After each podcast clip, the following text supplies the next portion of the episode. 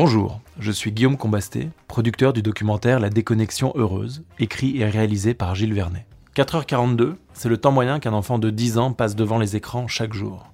C'est beaucoup trop. Mais c'est aussi le titre de ce podcast, une collection d'entretiens réalisés par Gilles Vernet avec des experts engagés dans la lutte contre l'addiction aux écrans qui touche nos enfants et nous-mêmes. Il et elle nous livrent un décryptage de ce qu'il convient de nommer la guerre de l'attention et esquissent des solutions positives pour adopter un usage maîtrisé des écrans. Si vous aimez ce podcast, n'hésitez pas à le partager autour de vous, à le noter ou à laisser un commentaire en attendant de regarder le documentaire. 4h42, le podcast.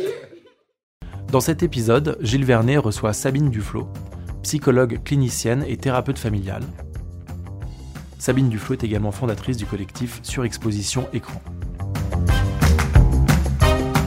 Sabine Duflo, bonjour. Pourriez-vous en quelques mots vous présenter, s'il vous plaît?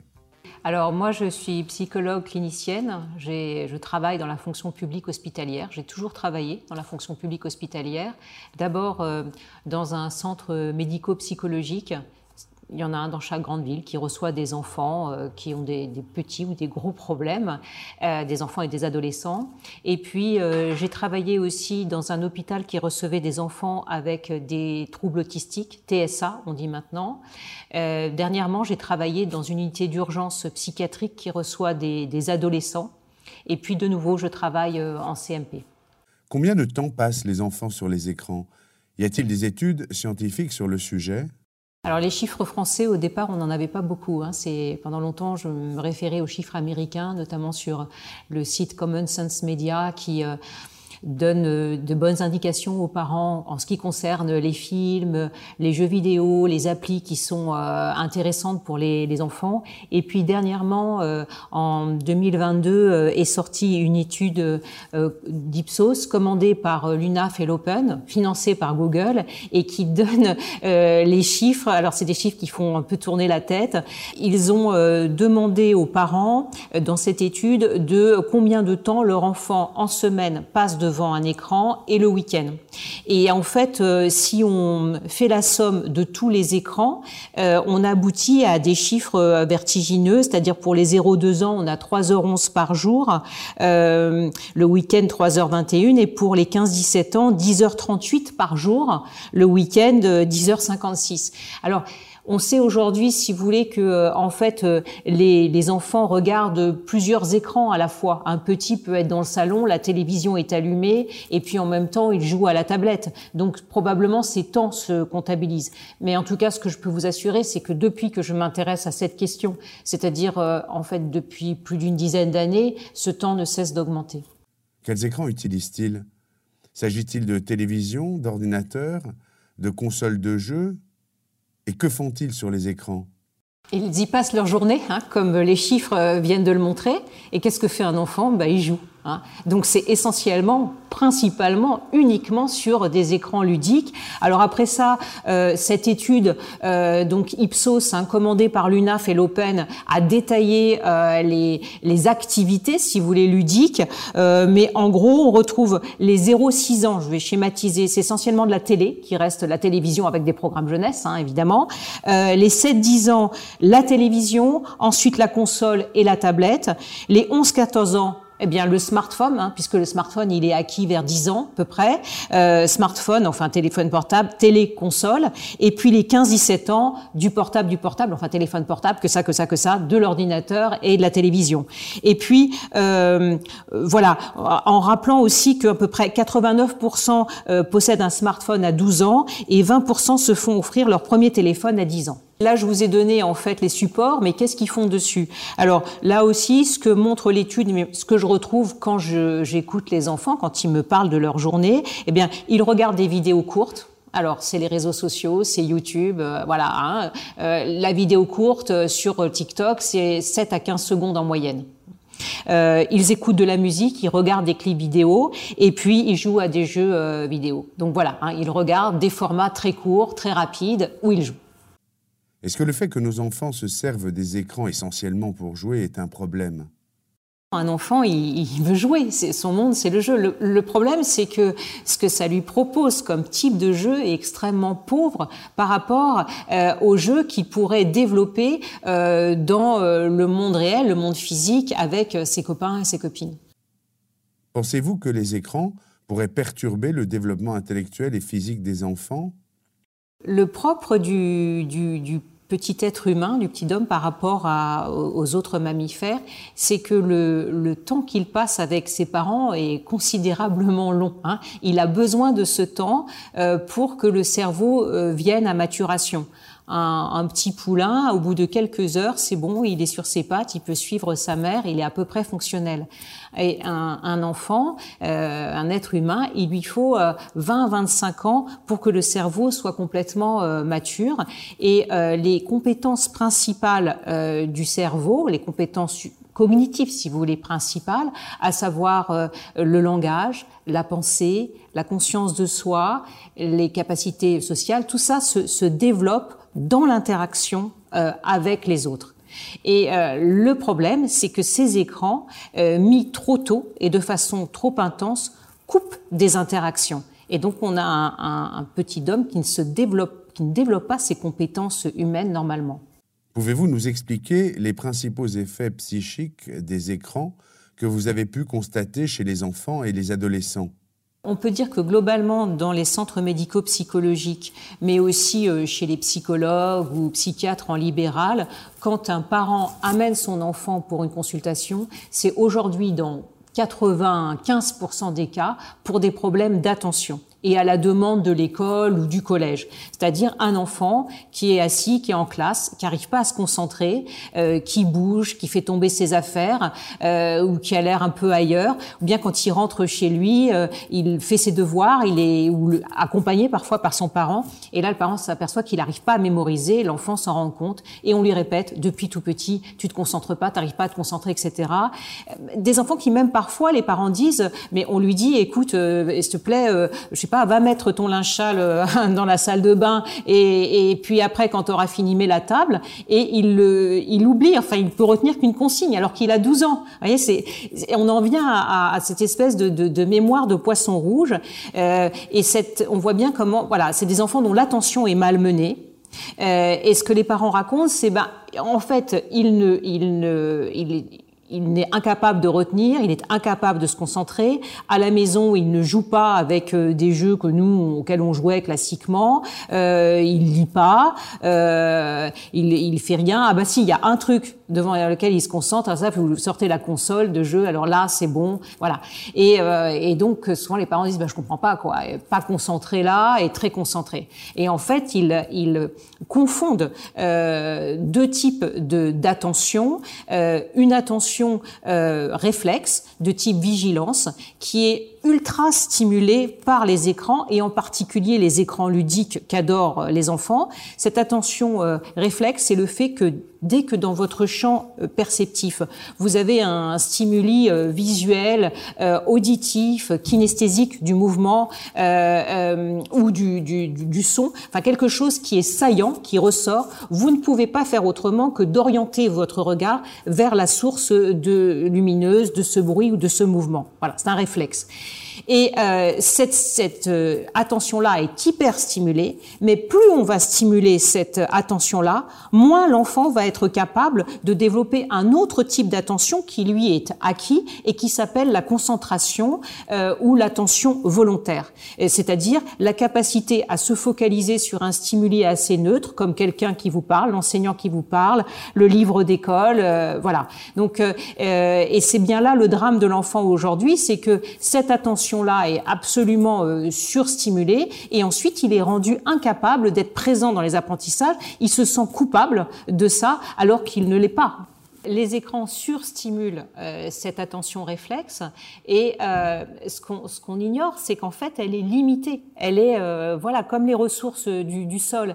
Et ça, l'industrie du numérique, elle exploite et elle surexploite cette, cette attention, c'est-à-dire qu'on a une rivalité permanente entre les différentes plateformes à qui va capter le plus longtemps possible l'attention, euh, bah, retenir l'attention le plus longtemps possible du, du, spectateur, et donc ils rivalisent entre eux avec des, systèmes, des recettes d'addiction, enfin qui rendent l'enfant addict. Et malheureusement, ben, cette attention, elle est limitée. Et un, un, enfant, par exemple, qui arrive le matin en classe et qui a fait une petite session de 20 minutes sur un jeu vidéo avant de venir ou un petit film d'animation bien speed, eh bien, on sait que sa capacité à se concentrer, c'est-à-dire à résoudre des problèmes qui nécessitent une attention volontaire, va être diminuée. Et ça, ça a été euh, euh, étudié hein, avec des études où on compare des enfants qui avaient vu 9 minutes, par exemple, simplement d'un film d'animation très rapide versus des enfants qui avaient euh, joué un jeu tranquillement euh, avant de venir. Et puis après, on leur fait passer des tests qui évaluent les capacités exécutives, c'est-à-dire la, capacité à planifier, à résoudre, si vous voulez, un petit problème. Eh bien, on voit bien euh, tout de suite que les enfants exposés à ces contenus très stimulants, eh bien, échouent davantage. Je constate ce que vous dites en tant qu'enseignant. Après avoir demandé à mes élèves de chronométrer leur temps d'écran, j'ai constaté une corrélation très nette entre ce temps, l'attention et les notes en classe. Les études, elles arrivent toujours après, elles ne font finalement que confirmer ce que les observateurs du terrain, c'est-à-dire les enseignants qui sont en première ligne, euh, et puis les parents, les, les éducateurs ont déjà vu depuis bien longtemps. Nous avons beaucoup parlé des aspects négatifs des écrans, mais y a-t-il des usages positifs, prouvés scientifiquement? Et si oui, lesquels? Dans un premier temps, l'industrie du numérique euh, n'a fait que euh, valoriser en fait euh, des, des soi-disant effets euh, positifs. On pensait que, par exemple, le numérique au sein des écoles, des collèges, allait permettre aux enfants d'avoir des meilleurs résultats dans les, les, matières de base, le français, les maths, etc. En fait, pas du tout. Les études PISA auraient voulu montrer ça, elles ont montré le contraire, hein, que plus finalement euh, euh, l'étudiant passe de temps en classe sur ces euh, objets numériques, enfin plus les résultats sont, médiocres. donc il y a quelques peut-être peut-être avantages qu'on voit. je réfléchissais notamment par exemple en ce qui concerne le traitement des soins apportés aux enfants en pédiatrie. Vous avez parfois des interventions chirurgicales assez douloureuse. Et euh, maintenant, euh, plutôt que d'avoir recours à des médicaments, on met l'enfant devant un écran, un jeu vidéo, ça va le distraire au point que effectivement, il en oublie la douleur. Hein, c'est dire le pouvoir distractif de ces écrans qui nous font oublier des choses qui peuvent atteindre le corps. N'y a-t-il pas de bons usages des écrans? Je pense par exemple à regarder des tutoriels en ligne ou à se servir de logiciels éducatifs, au projet Voltaire ou au roi des maths. Comment faire le tri entre bon et mauvais contenu? Il n'y a pas des mauvais usages et des, bons usages. Il y a simplement des besoins euh, qui varient suivant qu'on a affaire à un enfant de 6 ans, de 7 ans ou de 10 ans. L'enfant, il a besoin de jouer. Il a besoin de jouer et ce jeu participe du bon développement de, de son cerveau. Le problème, c'est que les jeux proposés par euh, les écrans, c'est des jeux euh, en 2D qui mettent pas en, en, euh, en, mouvement son corps, qui le confrontent pas au monde physique, qui le confrontent pas à ses pairs. Donc ce qu'il apprend normalement, ce qu'il apprenait classiquement par le jeu, c'est-à-dire la socialisation, c'est-à-dire aussi l'expérimentation avec l'engagement de ses cinq sens, est bloqué. Mais par contre, évidemment, une fois que euh, euh, le langage est de bonne qualité, que euh, la lecture est bien acquise, que les maths sont là, ben, c'est un outil génial qu'on utilise tout, qui nous permettent de nous informer rapidement, de, répondre assez rapidement à des questions qu'on se pose. je sais pas, je pense en, classe, l'accès comme ça aux œuvres d'art, enfin c'est un truc incroyable. Aussi la capacité à se déplacer dans des paysages, je pense à la géographie. Bon, tout ça peuvent être des, usages intéressants, mais il faut attendre que les compétences euh, de l'enfant soient mises en place. Et tout se fait euh, progressivement.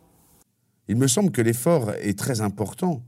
L'effort de prendre un livre ou celui de regarder une chaîne avec un contenu plus difficile d'accès, comme Public Sénat ou Arte Le, problème pour le, le, parent, c'est faire le tri entre le bon contenu et le mauvais contenu.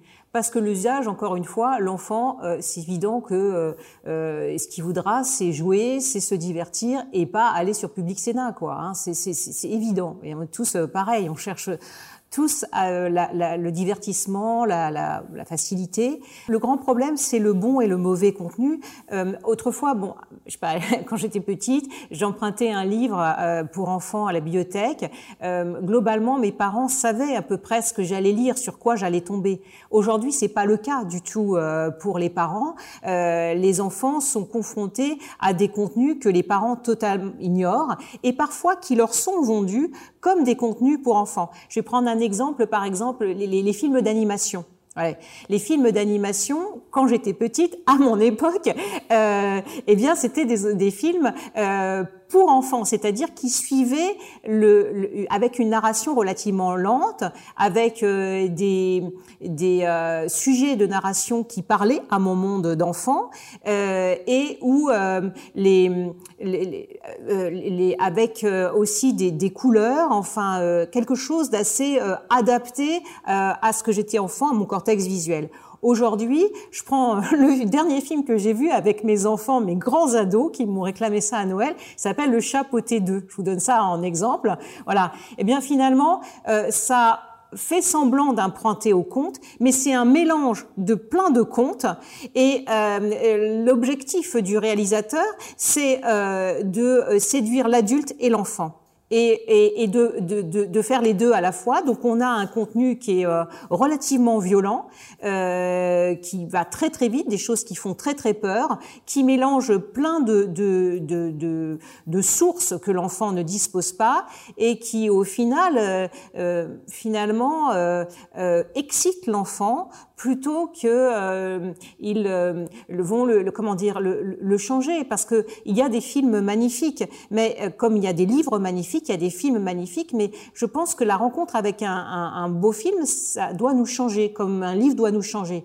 Et euh, ben, je prends un autre exemple. J'ai été voir aussi récemment le, le dernier film de Michel Oslo dont j'ai oublié le, le titre, euh, mais à chaque fois, voilà, il emprunte des contes de différents il suit une narration et son message. Voilà, un beau film, c'est un film qui s'adresse, qui peut aussi s'adresser à l'adulte et convenir à l'adulte et à l'enfant, mais qui va nous changer, nous apprendre quelque chose. Euh, on, on, sort et on continue à penser à ce film, euh, à ce qu'il nous a apporté là, ce que je, vois sur ces films d'animation, c'est que il y a une narration ultra rapide, une succession euh, d'images, de coups, de zooms, d'effets stroboscopiques, si vous d'effets formels, euh, visuels, et qui euh, bombardent l'enfant, le, cortex visuel, mais ne permettent pas du coup à l'enfant finalement de comprendre ce qui se passe et de le traiter, de traiter l'information. En fait, euh, on, le sait, alors à la fois les études le montrent et l'observation sur le terrain et les, les gens qui ont affaire à des enfants, c'est-à-dire que des enfants qui sont mis très tôt devant des contenus euh, euh, avec ultra rapide où euh, la narration existe, mais c'est surtout des enchaînements d'actions. Eh bien, ils vont prendre goût à ce type de contenu, c'est-à-dire rechercher des contenus excitants, rapides, sans capacité à comprendre la narration, et ensuite ils vont être attirés vers bah, plus tard quand ils quitteront le film d'animation, ce sera des films qui vont très vite, et leur capacité à comprendre l'enchaînement euh, une histoire, va diminuer. Hein, moi, j'ai vu un enfant ben, dernièrement euh, avec probablement déjà à la base des troubles d'attention, mais qui euh, s'abrutissait entre guillemets. Alors lui, c'est essentiellement, il passe du temps devant du jeu vidéo, là où il doit avoir d'ailleurs un, bon niveau. Mais les parents disent, il ne lit pas, bien sûr, il ne joue pas, bien sûr, mais même un film, c'est trop long pour lui c'est-à-dire essayer de, se concentrer pour pouvoir comprendre l'histoire, parce qu'il faut quand même la, concentration, elle suppose toujours, si vous voulez, la, la, capacité à mémoriser, parce que pour comprendre l'événement C, il faut comprendre qu'il est euh, produit par A qui enchaîne B qui enchaîne C. Eh bien, cette capacité à mémoriser, elle est mise à mal extrêmement par euh, les euh, euh, par le les, les, vidéos très courtes, ultra rapides et les jeux vidéo. Voilà, en gros, hein, pour le dire simplement. Donc, euh, on a des enfants qui sont capables d'action-réaction très rapide, mais la capacité à mémoriser est mise à mal. Et donc ensuite, bah, quand le prof lui parle, bah, c'est beaucoup trop long parce que quand au bout de une minute, il a oublié ce qui était dit, et même un film, et ça peut devenir compliqué. Voilà. Donc c'est euh, le fameux Poisson rouge, hein, un livre à ce sujet dont parle Patino, voilà, Civilisation du poisson rouge. Le, le titre était bien trouvé. Pensez-vous que les dessins animés, les productions de notre enfance, avec leur rythme beaucoup plus lent, pourraient encore aujourd'hui émerveiller nos enfants? La question de l'émerveillement, elle suppose aussi la question euh, de la temporalité. Euh, on ne peut pas euh, s'émerveiller devant un truc qui, passe à toute allure. Hein. On peut être excité, stimulé, mais pas s'émerveiller. Hein. Euh, donc les enfants ont besoin de contenu, non pas lent, mais de contenu dont la, le déroulement et plaqué sur, euh, enfin colle au déroulement humain, tout simplement. Hein. Euh, je, vais prendre un, exemple. Euh, dans des films d'animation, en une fraction de seconde, vous avez le même personnage que vous voyez de loin, tout petit, et de près énorme, hein, tête presque contre la vôtre. Dans la vie, c'est jamais comme ça, puisqu'il faut le déplacement du corps vers l'objet ou la personne, et ça prend du temps pour que euh, ça change de, dimension. Voilà. Et ça, si vous voulez, les, les lois euh, euh, de la vision, en fait, sont complètement bafouées, puisque le même objet, on peut le voir de près, de loin, en une fraction de, de seconde, de tous les côtés, au-dessus, en dessous, etc., ce qui se fait jamais dans la vraie vie, euh, dans la nuit et dans le jour, en une fraction de seconde, un effet stroboscopique, etc.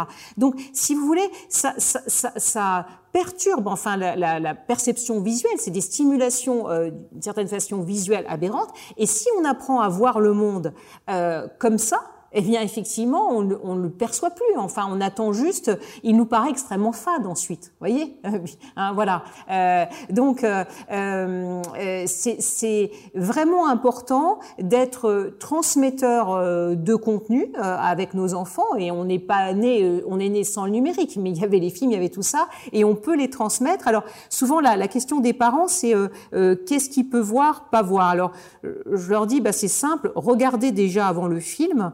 Euh, voyez si ça vous plaît, si vous jugez que c'est bien. Et puis, euh, ce qui vous a plu étant enfant, ça ne peut que plaire à vos à, vos enfants euh, aussi. Hein, voilà. Et puis après, évidemment, il y a tellement de choses qui qui sortent, qui sont diffusées moi je recommande toujours deux sites. Un site français euh, qui s'appelle filmpurenfants.net euh, et qui est tenu euh, par un éducateur spécialisé et puis quelqu'un qui travaille plus dans l'informatique, euh, Jacques Métille et j'ai oublié l'autre nom. Et alors ils euh, prennent le temps pour chaque fil de décoder euh, à la fois euh, au niveau du langage, au niveau des scènes, ce qui se passe pour que le parent soit juge avec une grille qu'il donne au départ. Donc c'est extrêmement bien fait. Le problème, c'est qu'il n'y a pas tous les films. Donc en général, ils ne donnent que les bons films, ceux qu'ils ont appréciés. Et puis sinon, sinon, vous avez le site américain, Common Sense Media. Maintenant, vous avez des traductions automatiques sur les téléphones portables. Et là, vous rentrez n'importe quelle appli vous poser une question concernant un jeu vidéo, une série, un film, une application, et vous allez aussitôt avoir, de façon très simple, euh, un, avis avec des, systèmes d'étoiles, et puis l'avis des parents, des éducateurs et des enfants, et c'est plutôt euh, bien fait. Vous semblez donner une grande importance au rôle des parents. Comment peuvent-ils aider leur enfant par rapport aux écrans? Moi, je, suis thérapeute familiale de, formation, c'est-à-dire je pense qu'on peut pas euh, aider un enfant, comprendre un enfant si on n'aide pas ses parents à l'aider. Hein. Et évidemment, euh, euh, ça sert strictement à rien de dire à un enfant tu passes trop de temps, ne regarde pas ces, conneries, etc. Il faut euh, déjà euh, se poser la question et dans la famille comment ça se passe, quel est le rapport des, parents à, leurs écrans, aux portables, à la télévision, etc. et puis quel est le, le, niveau de dialogue?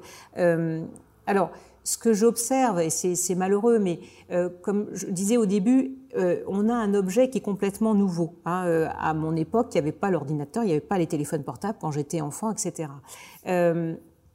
mais j'observe deux types de parents. Il y a les parents de familles plus diplômées, éduqués, qui ont en général plus confiance dans leurs propres euh, compétences euh, parentales, il me semble, et qui ne vont, qui vont plus facilement s'autoriser à dire, euh, bah ça, moi je suis pas d'accord pour que tu aies un portable à tel âge. Euh, moi je ne suis pas d'accord pour que tu regardes ce type de contenu, etc. Voilà. Et puis vous avez les parents, alors soit les parents qui de familles moins, qui ont enfin qui n'ont pas fait d'études par exemple, ou bien moi, j'ai travaillé pendant longtemps dans le 93, donc euh, j'avais que des parents euh, qui n'étaient pas nés en France et qui venaient de pays où le numérique est arrivé beaucoup plus tardivement. Donc ces parents-là, ils ont acheté la version qu'on la société française leur vendait, c'est-à-dire le numérique, c'est ce qui va permettre à vos enfants de parler plus facilement, d'accéder plus facilement au savoir, etc. Et ils se sont fait complètement avoir. Voilà. Euh, donc c'est effectivement dans ces familles-là euh, monoparentales, euh, étrangères, moins diplômées, qu'on retrouve des taux d'exposition massifs, mais c'est juste parce que ce sont des parents qui se sont fait complètement leurrer par le discours qu'on leur a vendu sur le numérique. Certains voient même le numérique comme une émancipation matérielle de leur enfant. Mais quand à ces mêmes parents je leur explique parce qu'ils m'amènent leur enfant agité, euh, euh, avec des troubles du comportement, un enfant qui se conduit à l'école de manière euh, enfin euh, inadaptée et qu'ils ne reconnaissent pas, et que je leur explique que ça ne tient pas à leur éducation, mais ça tient à euh, ce que fait l'écran sur leur enfant. Là, ils tombent des nues et me disent mais pourquoi on me l'a pas dit quoi? Pourquoi on me l'a pas dit? Et quand ils repartent, il change. C'est-à-dire, j'ai vu des, des, enfants passer de, de 10, dans ces familles-là, hein, de 10 heures d'exposition par jour à rien et réintroduction de choses classiques. C'est-à-dire, quand on leur dit, mais attendez, vous êtes fait avoir, voilà, ah oui, je comprends ce que vous me dites, effectivement, ça correspond plus à ce que moi, je, je, je, je conçois de l'éducation pour mes enfants, ce dont vous me parlez. J'ai fait souvent l'expérience de parents qui me remerciaient de leur avoir parlé de ce problème, qui se sentaient mieux informés et mettaient en place des solutions avec leur enfant. Autre question, pensez-vous qu'une partie de la réponse se trouve dans la sphère politique ou législative? Clairement, euh, euh, aujourd'hui, nos gouvernements n'ont pas la maîtrise du numérique. Ils l'ont pas. Hein, ils l'ont, ils ont, euh, voilà. Euh, et les, gouvernements qui l'ont sont les gouvernements dits autoritaires, hein, et qui, du coup, sont en capacité de mieux protéger les enfants à l'éducation. Voilà. Euh, alors, euh, il y a il y a quelques il y a quelques prises de conscience euh, qui sont faites. Vous savez comme moi que là, en novembre 2022, a été adoptée la loi Studer qui prévoit pour les, euh, les téléphones portables euh, d'introduire euh, un contrôle parental systématiquement. Et donc le, parent qui le donne à son enfant, il, a la, possibilité de l'activer. quoi. Il est déjà dedans le, le contrôle parental. Et puis sinon, alors je fais partie de, l'ARCOM, hein, ex-CSA, au comité expert jeune public hein, de façon bénévole. Et le l'ARCOM travaille euh, main dans la main avec euh, les, plateformes, avec YouTube, etc., pour essayer de trouver euh, des solutions qui protègent davantage l'enfant. Et actuellement, on est surtout sur l'idée d'une meilleure information de l'utilisateur, d'une plus grande facilité à effacer les données. Voilà. Donc on est dans de la, je dirais, plus d'informations, euh, euh, mais on n'est pas dans l'interdit, évidemment. Et, euh, et pour moi, euh, le problème principal euh, des écrans par rapport aux enfants, c'est les enfants qui m'intéressent et les adolescents, c'est que ça produit des comportements addictifs. C'est-à-dire que ça fait que concrètement, l'enfant, l'adolescent est totalement incapable de s'en détacher, même s'il sait et il sent que c'est pas bon pour lui, euh, parce que elles sont euh, conçues pour qu'il y reste le plus longtemps possible, puisque plus il passe de temps, plus ça rapporte à l'industrie qui a conçu cette plateforme, ce réseau social, ce jeu vidéo en ligne. Donc, introduire comme ça un objet addictif dans les mains de l'enfant, là, ça pose un problème. Parce que on a légiféré en d'autres temps, tardivement, mais pour des substances addictives, pour le tabac pour l'alcool. Et donc on devra en venir à ça pour euh, forcément pour euh, le numérique, même si ça va nous prendre du temps. Hein. Le, le, penser à, à l'alcool, au vin, enfin c'est une culture en France, et il a fallu attendre 1956, hein, c'est une décision de Mendès France, pour qu'on retire le, le, vin des cantines pour les moins de 14 ans. Ça restait ensuite pour les plus de 14 ans euh, le vin et le cidre qui étaient à disposition avant pour les moins de 14 ans. Hein. Donc 1956 et c'est seulement en 1980 que la loi euh, E20 a entériné le fait que dans les cantines pour les lycéens, le vin aussi soit supprimé. Donc ça va nous prendre du temps, mais moi je ne connais pas d'autre façon de euh, euh, comment dire guérir enfin un comportement addictif qu'en le qu'en enlevant l'objet d'addiction à certains moments. Hein, si vous avez, si demain je reçois un alcoolique en, en, en consultation, euh, eh bien la question du sevrage est la seule qui marche. On va pas, je vais pas lui dire, écoutez monsieur, là vous en êtes à 3 litres de vin, vous allez passer progressivement à 2 puis 1. C'est pas possible. Voyez, il faut en passer par du sevrage, hein, ou la déconnexion, des périodes de sevrage. Certains des comportements des enfants avec les écrans font penser à une addiction. Mais pourtant, la société les y encourage fortement.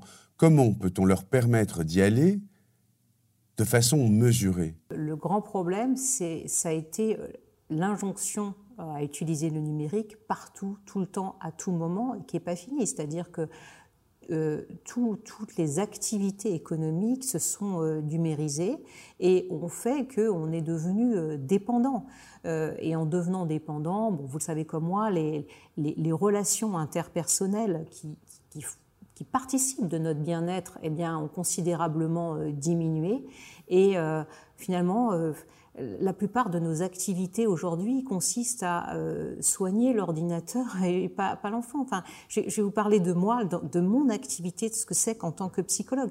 J'ai fait ce travail parce que euh, j'aime les enfants, les adolescents, j'aime bien euh, et, les gens en général, et je, crois au pouvoir de la conversation. C'est juste ça en fait. Être psychologue, c'est pas un truc. C'est c'est penser que par la conversation, quelque chose peut changer. On peut amener l'autre à changer. Voilà. Alors, c'est aussi un art, mais c'est vraiment ça, ce face-à-face. Bien, là, euh, je, travaillais dans un service d'urgence. Là, je suis revenue en, CMP avec des consultations lambda.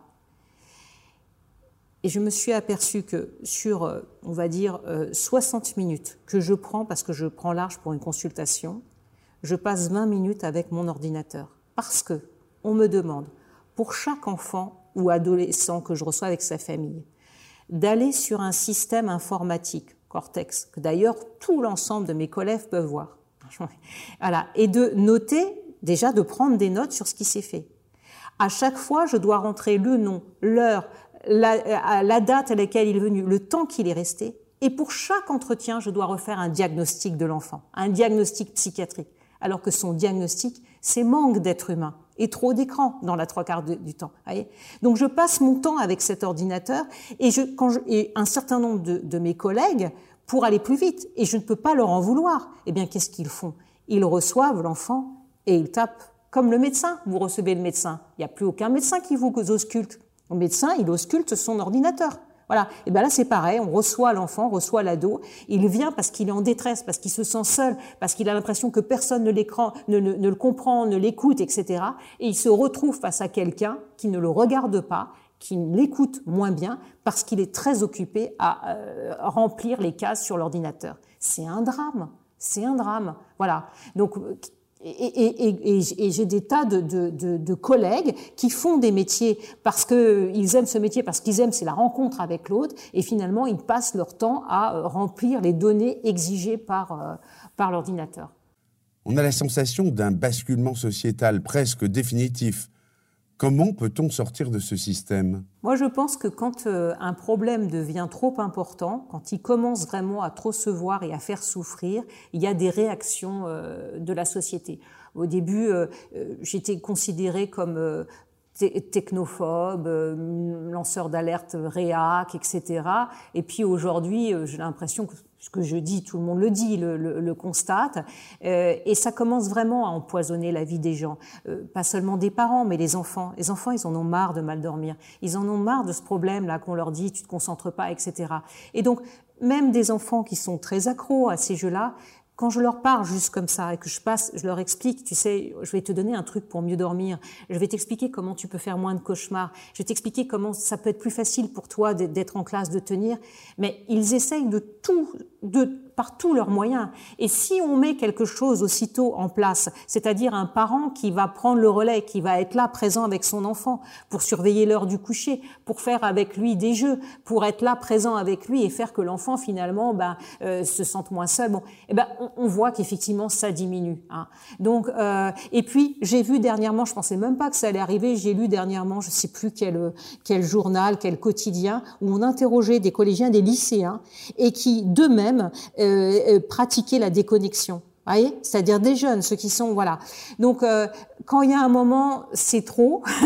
finalement, voilà. Alors après ça, il va falloir convaincre finalement les bah, les secteurs de, je sais pas, les ministères de l'éducation nationale, de la santé, etc., qu'on peut éduquer autrement qu'avec un écran, soigner autrement qu'avec un écran, euh, je sais pas, enfin, de toute façon, tous les secteurs de l'économie.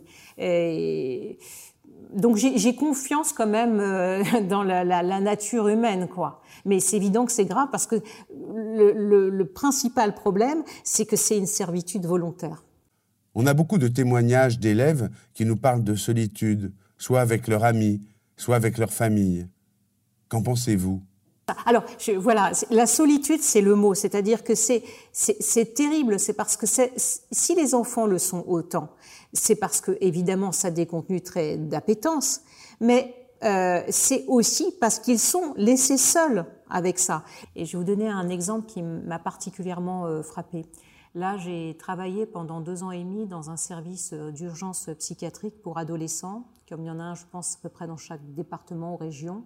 Euh, donc, euh, on recevait dans ce service d'urgence euh, des jeunes alors, c'était principalement des filles qui venaient euh, parce qu'elles avaient euh, des idées suicidaires. parfois, elles étaient passées à l'acte avec des scarifications à répétition, des tentatives de strangulation, etc. Les, jeunes vont très mal. le taux de tentative de, suicide chez les jeunes et les jeunes filles a augmenté, je crois, de, plus de 200%. Enfin, les chiffres sont énormes sans qu'on sache exactement pourquoi.